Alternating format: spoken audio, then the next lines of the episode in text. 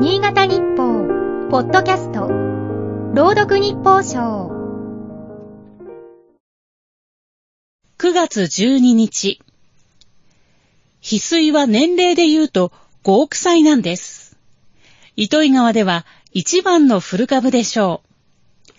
観光客を案内するガイドからこんな言葉を聞いた。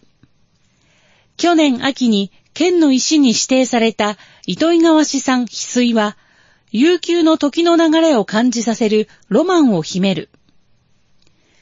およそ5億年前、地球の深部で生成され、長年の地殻変動で地上に押し上げられた。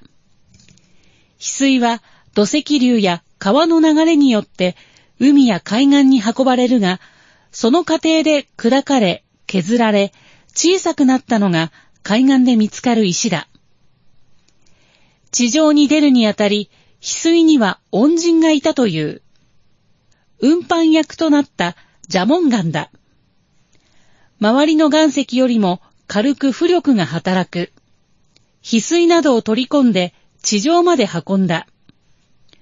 こうした奇跡を考えれば、一つ一つの石との出会いも奇跡と言えるのかもしれない。糸魚川の海岸では、ジャモン岩も含め、20から30種の石が見られるという。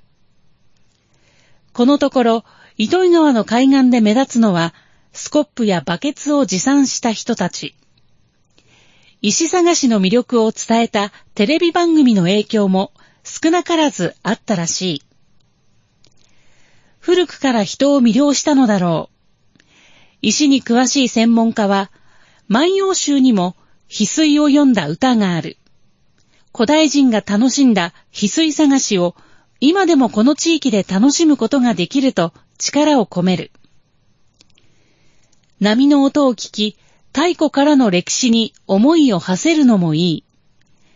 海岸で見つかる様々な石をプリントした T シャツも販売され始めた。拾った石の種類を胸元と照らし合わせて確認できる。海水浴シーズンは終わったが、秋風が吹いても、糸井川の浜辺には楽しみが転がっている。今日の日報賞は、FM 上越、田原が朗読いたしました。